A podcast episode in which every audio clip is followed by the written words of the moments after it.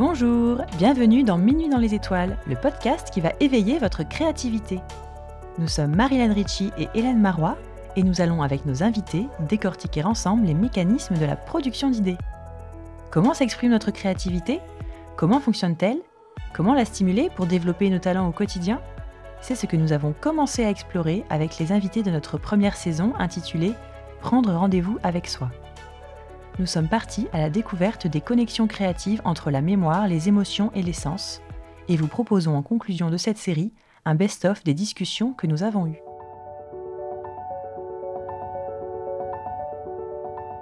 Avec David Bendetovich, neurologue, nous avons découvert la définition des neurosciences de la créativité. Quelque chose de créatif, c'est à la fois quelque chose d'original, bien entendu, mais aussi utile useful, usefulness, utilité euh, a été décliné dans les définitions des, personnes qui s'intéressent à la créativité en neurosciences de plusieurs manières, entre utile, approprié, c'est le terme qu'on retrouve le plus et qui est un petit peu moins euh, segmentant, je dirais, que utile. Euh, utile, il faut savoir aussi dans quel sens on le dit. À utile et approprié, on ne dit pas utile et approprié euh, dans le sens où il faut qu'il y ait une, tout de suite euh, une utilité immédiate. C'est qu'elle est adaptée au contexte dans lequel on la crée. Il nous a dévoilé quelles étaient les quatre phases du processus créatif. Je ne vais pas les citer dans l'ordre, mais je dirais qu'il y en a quelques-unes qui sont un peu indispensables. La première, c'est d'abord l'optimisation de la recherche. Voilà. essayer de faire l'état des lieux dans son esprit de tout ce qu'on a. Ensuite, il y a une autre phase, attention, elles ne sont pas forcément dans l'ordre, une phase d'incubation.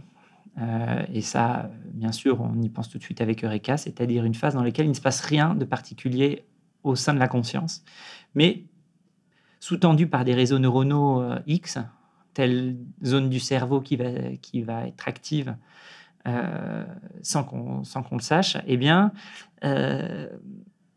le processus créatif va, va poursuivre et ensuite, il y a une phase de résolution euh, qui, elle, est le moment où va émerger la, solution. Et une dernière phase aussi, c'est celle de la vérification. C'est celle pour être sûr qu'on soit bien dans quelque chose. Euh, si on devait le transposer à Eureka, euh, cette phase de vérification, c'est une fois que la solution émerge et qu'elle est satisfaisante, on va tout de suite remarquer on va tout de suite vérifier si seulement elle est bonne ou pas. Nous avons aussi, à notre grande surprise, appris qu'on ne part jamais de rien pour créer. Déjà, ça a déconstruit pas mal de présupposés que j'avais.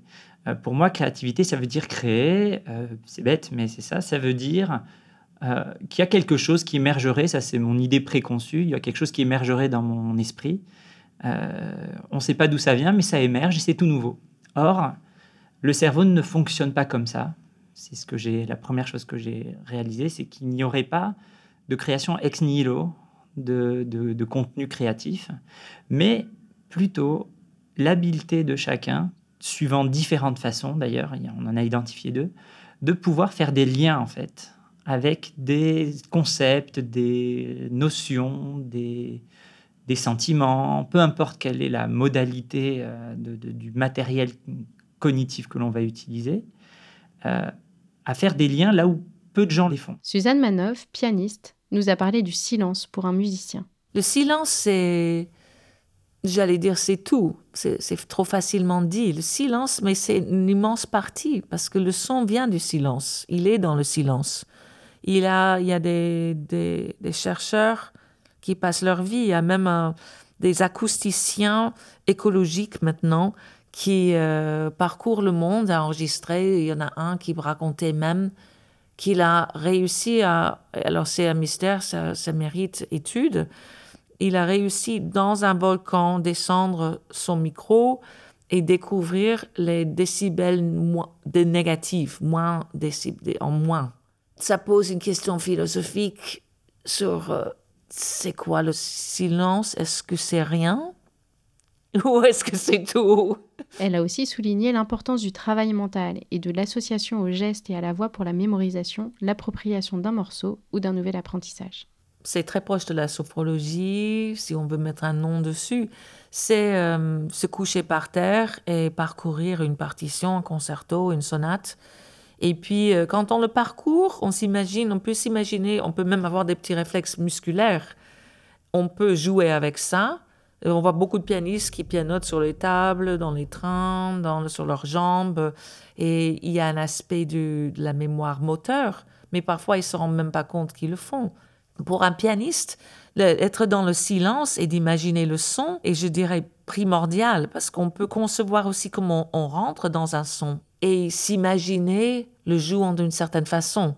Donc même la nuit, par exemple, on rêve beaucoup nos pièces et on donne souvent quand, ça peut nous arriver de, de vraiment créer énormément de peur la nuit parce que c'est les nocturnes, la digestion, plein de choses du corps. Mais aussi, on peut se dire qu'on a cette capacité en nous presque de se voir détailler de plus en plus les choses qui nous font peur et d'imaginer des solutions. Nous avons enfin partagé des émotions et des moments de communion intenses. Et puis l'autre grand moment, je dirais peut-être le moment, parce qu'évidemment les moments de la vie, la mort de, de mes parents, euh, les difficultés dans la famille des uns des autres font toujours des concerts, des moments forts ou par le, sens que ça donne à notre vie, à ma vie, et euh, parfois une envie de transmettre du son à tout le monde. Mais après le Bataclan, la tragédie du Bataclan, il y avait euh, le, le, lundi, je devais jouer au TCE, au Théâtre des Champs-Élysées, avec un partenaire, Nemanja Radulovic, qui m'est très cher. C'était la première fois que je jouais un immense programme de musique de chambre là, au TCE, où j'ai pu jouer avec des chanteurs. Et j'avais l'impression qu'on m'attendait pour dire on va voir si elle peut vraiment jouer du piano. Ça, c'est ma bête noire. Parce que les gens disent ah, la compagne, ok, c'est bien, mais est-ce qu'elle peut vraiment jouer? Les gens ont dit ça dans mon passé. Donc, c'est passé une tragédie atroce qui a balayé tout ça. Et lui, et moi, le dimanche, on a dit de toute façon, la salle, elle est fermée. Demain, on joue pas. Silence radio. On tient silence en hommage. Donc, le soir, j'étais tellement dans un état, je pense que j'ai dû picoler et j'ai mangé tard. J'ai fait tout ce que je ne fais jamais avant de jouer. Et j'ai dû dormir une heure. Le matin, se sont réveillés les attachés de presse et tout le petit réseau. Et les gens ont dit, ah non, non, vous pouvez pas annuler, c'est, c'est pas juste et tout. Donc, on m'appelait en disant, Suzanne, c'est dans tes mains. Tout le monde a dit oui, sauf toi. J'avais tellement préparé, mais j'étais dans l'anti-préparation. Donc, ce que j'ai fait, écouté, j'ai pris un bain et je me suis immergée totalement dans l'eau, comme un, j'avais besoin, et je suis sortie de l'eau en hurlant. Et ça m'a fait tellement mal. Et c'était une rencontre avec, je ne sais pas comment le nommer, avec qui je suis. Je suis beaucoup de choses, mais je ne suis pas quelqu'un qui peut dire pas présente dans un instant comme ça. Et j'y étais, on a changé le programme, on a joué certaines pièces, on a invité plein de potes Véronique Jean est arrivée, enfin, de Nantes. Elle a pris un train, le dernier qu'elle a pu choper. Elle est arrivée au temps pour les bis. Elle est venue sur scène avec moi en jean. Et la seule chose que j'avais, c'était ce cri que j'avais poussé et que cette notion de je ne peux pas ne pas être là avec vous. J'ai pris une de ces grandes vases que j'ai avec des grandes bougies et on est sorti sur scène avec Nemanja, avec moi portant ce grand vase avec une immense bougie dedans. Silence, la salle rempli à rabord et j'ai avancé dans le silence sur la scène. J'ai posé la bougie et on s'est mis au piano. Et cette, première sonate, la toute première de Mozart pour violon et piano, qui est tellement joyeuse, Nemanja me disait comment on peut jouer ça? C'est tellement joyeux. Et j'ai dit, on doit essayer. Et on a commencé à jouer avec nos larmes. Et c'était un concert sous une sorte de muse de, de la communion. La créativité est aussi un moyen de laisser s'exprimer nos émotions fortes. C'est ce que nous verrons d'ailleurs dans l'une de nos prochaines saisons. Yacine Chalal, entrepreneur dans le bijou, nous a livré les clés d'une confiance en soi indispensable pour se lancer et de la suppression de la peur pour oser créer. Alors déjà, euh, pour y arriver, je pense qu'il y a un truc que j'ai éliminé il y a très très longtemps, c'est la peur. Ça n'existe pas, euh, ni dans ma vie personnelle, ni dans ma vie professionnelle. Euh, et je pense que c'est euh, c'est la clé de, de l'entrepreneuriat. C'est-à-dire que si tu te mets à imaginer toutes les raisons pour lesquelles ça ne va pas marcher, ou pour lesquels ça ne peut peut-être pas marcher. En vrai, quand tu es entrepreneur, au départ, ton taf, tu penses que tu es créatif et que tu veux te donner à la création, c'est pas ce qui se passe dans la réalité. Dans la réalité, tu passes 90% de ton temps à gérer les gens, courir après des fournisseurs, trouver des fournisseurs, parler avec les administrations, demander des délais, euh, euh, essayer de savoir comment ça fonctionne, à qui tu peux parler. Enfin voilà, c'est ça d'abord au début. Et si tu as un soupçon de peur là-dedans, tu es bloqué, tu es paralysé, tu n'avances pas, tu sais pas par où commencer. Voilà. Donc moi, si tu veux, euh, dans ma démarche, c'est j'ai quelque chose à dire, je veux montrer quelque chose, je veux réaliser quelque chose, j'y vais. Il fait revivre un souvenir d'enfance qui a été fondateur dans son parcours futur. Euh, alors, mon plus beau souvenir, euh, c'est, je pense, une boîte à bijoux qu'avait ma mère, qu'elle avait rapportée d'Algérie ou qu'on lui avait offert. Alors, je sais pas, tu sais, les souvenirs entre euh, ce qu'on veut en faire et ce qu'ils sont réellement, on sait jamais. mais en tout cas, je me souviens de cette boîte à bijoux qui était toute recouverte de coquillages et qui était fermée à clé. Donc, tu vois, c'était tout l'imaginaire. Je me demandais ce qu'il y avait dedans. Euh, ce qu'on pouvait y trouver. Et à chaque fois, je me heurtais à, cette boîte à bijoux recouverte de coquillages fermée. Yacine nous a aussi donné le secret du style si personnel qu'il cultive. Être en adéquation euh, à l'extérieur avec euh, ce qu'on a à l'intérieur, quoi. C'est ça pour moi le style. C'est c'est unique, c'est propre à chacun, ça c'est sûr. après, moi le mien, il reflète mon humeur, ce que je suis intrinsèquement et, et, ce que, ce que j'ai envie que, que les autres voient. Alexandra Carlin, parfumeur, nous a fait voyager entre sensations olfactives et descriptions visuelles. Une synthèse d'essence très inspirante pour éveiller les siens. Noir Essence, en fait, c'était. Euh, l'inspiration, c'était euh, l'outre noir de, Soulage, ou comment euh, le noir peut être vecteur de lumière et euh, voilà, euh, être générateur de lumière tout en étant euh, noir et opaque. Et, et, ça, c'est pareil, c'était quelque chose que, mm, qui m'a intéressé à, traduire en parfum. et du coup, cette, lumière, elle venait de quelle.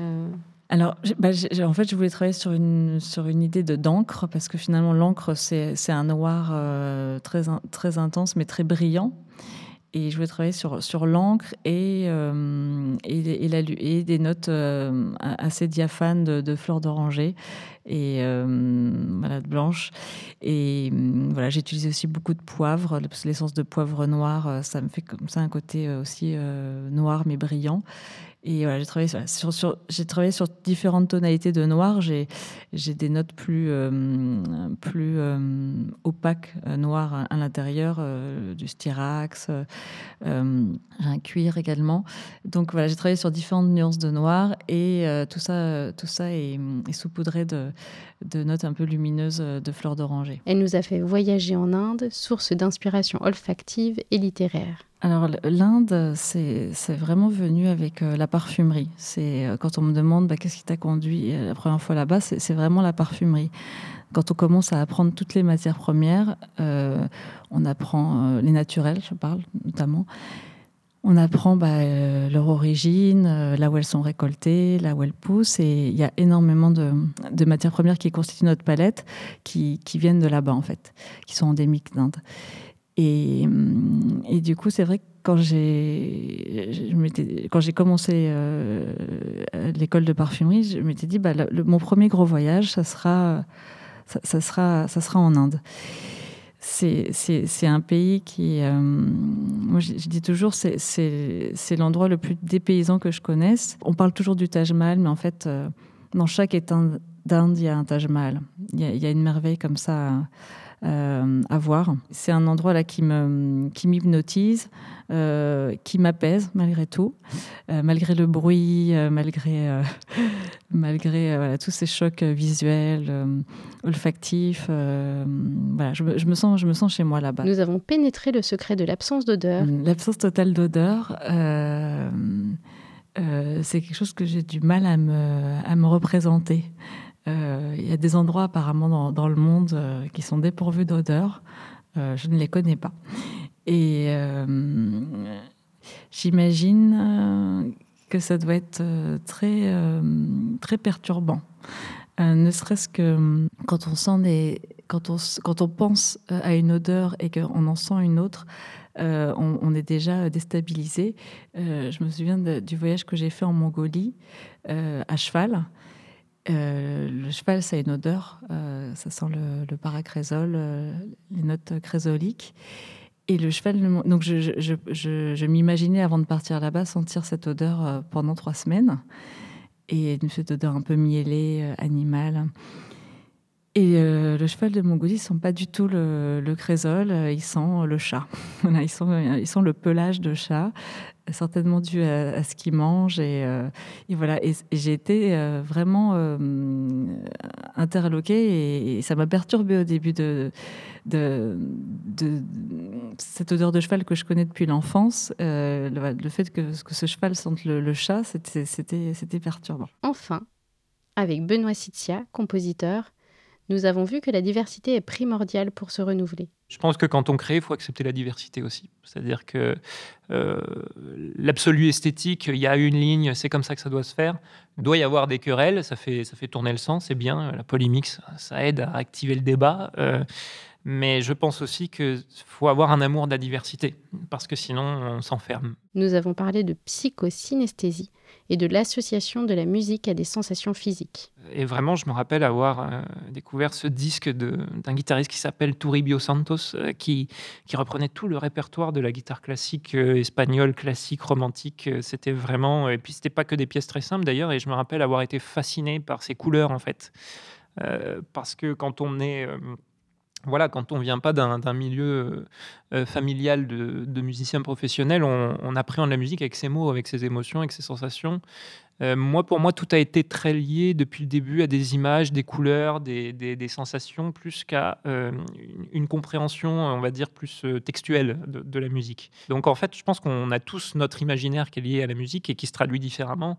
Et je pense qu'il y a une presque une psychosynesthésie, on pourrait dire, de la musique euh, qui est, valable, c'est-à-dire on entend des sons, on entend des, objets musicaux, ils nous, ils ramènent vers quelque chose. Parfois même euh, avec de la musique, je retrouve des sensations de, de paysage, de, froid, de chaud, de goût, même parfois ça peut arriver quand on a été dans une situation un peu complexe comme ça. Euh, moi, par exemple, il y a des pièces aussi, quand je réécoute, je me rappelle, c'est des pièces que j'écoutais l'hiver, par exemple, tout d'un coup, on peut être en plein été, tout d'un coup, j'ai une sensation d'hiver qui revient. Il nous a rappelé qu'un environnement propice à la création peut être parfois surprenant. C'est visite virtuelle de mon bureau. Déjà, j'ai pas un bureau, j'en ai plusieurs. Euh, et je sais pas en fait si c'est. Je, dirais que partout où mes pieds se posent, je me sens un peu chez moi. Par exemple, composer dans le train, c'est quelque chose que j'aime beaucoup.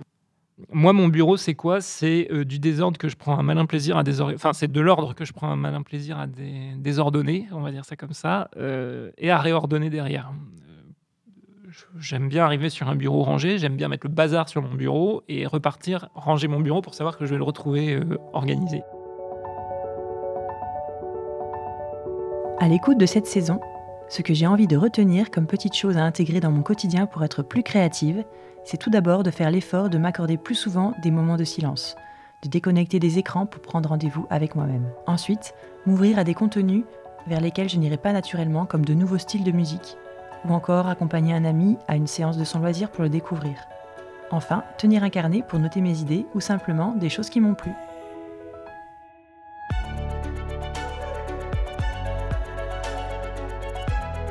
Pour mettre vous aussi votre créativité en action, nous vous proposons comme conclusion à cette série un épisode bonus, un atelier sonore de créativité guidée où nous partirons avec vous dans vos étoiles. Retrouvez toutes les références liées à ces entretiens sur notre site minuitdanslesétoiles.fr.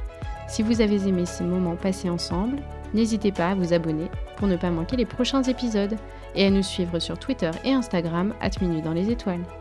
Vos commentaires et vos étoiles sont précieux pour nous faire connaître et nous améliorer. Alors on compte sur vous. À très vite!